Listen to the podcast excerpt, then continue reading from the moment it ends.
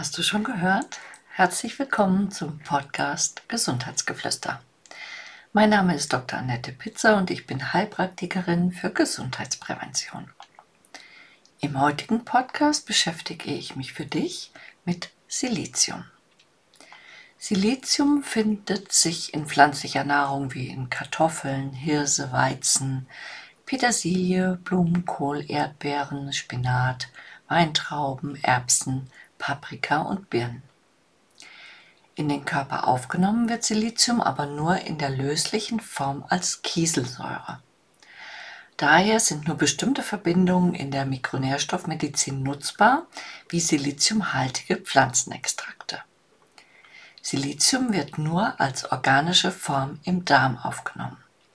Dazu muss siliziumhaltige Kieselsäure zuerst im Magen-Darm-Trakt durch Magensäure und Verdauungsenzyme gelöst werden.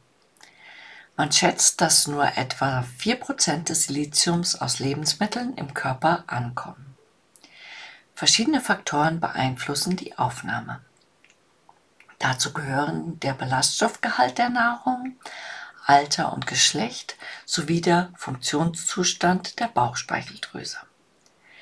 In Siliziumpräparaten liegt mehr Kieselsäure in freier Form vor als in Nahrungsmitteln.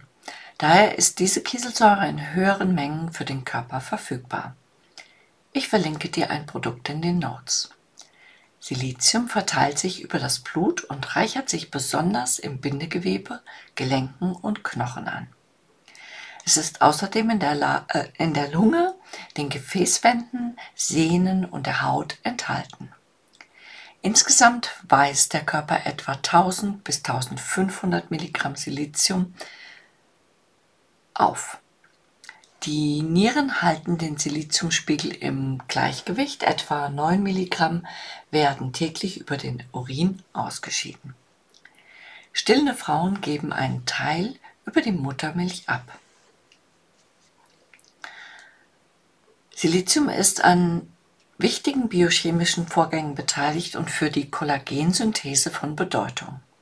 Es trägt zur Aktivität von Enzymen bei, die für die Bildung von Kollagen wichtig sind und dieses modifizieren.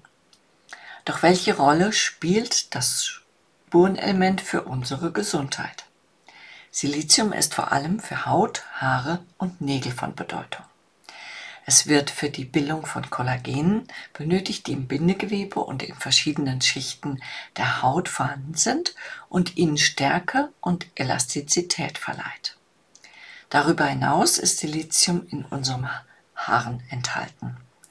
Die Beobachtungen aus Studien legen nahe, dass ein höherer Siliziumgehalt in der Haarfaser deren Festigkeit erhöht und Haarausfall verringert.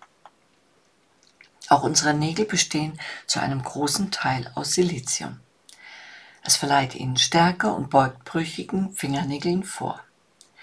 Silizium spielt auch eine Rolle für den Knochenstoffwechsel, da es die Einschleusung von Calcium, Phosphat und Magnesium in den Knochen unterstützt. Woran erkennst du einen Siliziummangel? Ist eigentlich schon ganz logisch. Brüchige Nägel und Haare sowie Haarausfall faltige Haut, steife Blutgefäße.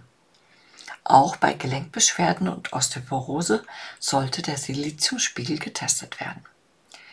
In mehreren großen Beobachtungsstudien zeigte sich bei älteren Menschen ein Zusammenhang zwischen der Siliziumzufuhr über die Nahrung und der Mineralisierung der Knochen.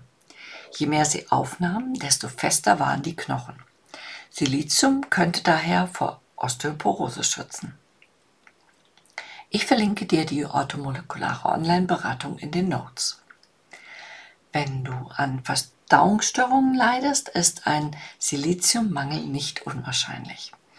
Auch eine schwache Bauchspeicheldrüse, die nicht genügend Verdauungsenzyme bilden, führt ebenfalls zu Siliziummangel. Der Magen spielt auch eine Rolle bei der Siliziumaufnahme.